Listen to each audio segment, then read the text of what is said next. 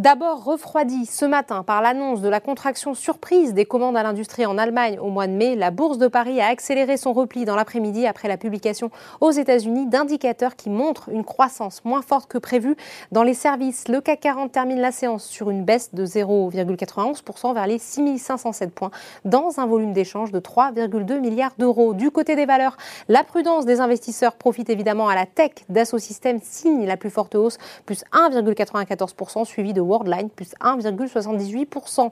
Les valeurs dites de refuge, peu sensibles à la conjoncture économique, sont également bien orientées, à l'instar de Danone, plus 0,68%. À l'inverse, Alstom Davis et perd plus de 8% après avoir prévenu que sa génération de trésorerie serait négative sur l'ensemble de son exercice 2021-2022. Des prévisions de trésorerie qui sont jugées inquiétantes par plusieurs analystes. Renault est également en forte baisse, moins 5,43%, pénalisé par les chiffres décevants de commandes à l'industrie outre-Rhin.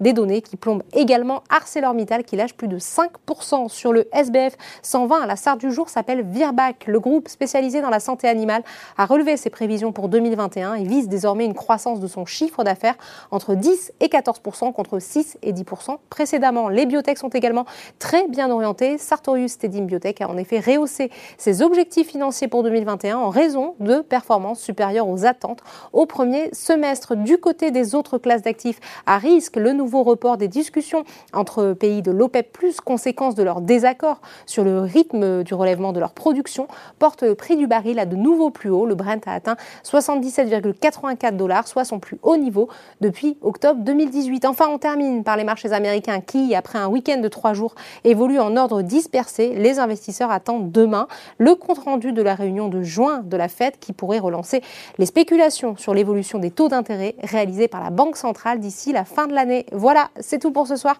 N'oubliez pas, toute l'actualité économique et financière est sur Boursorama.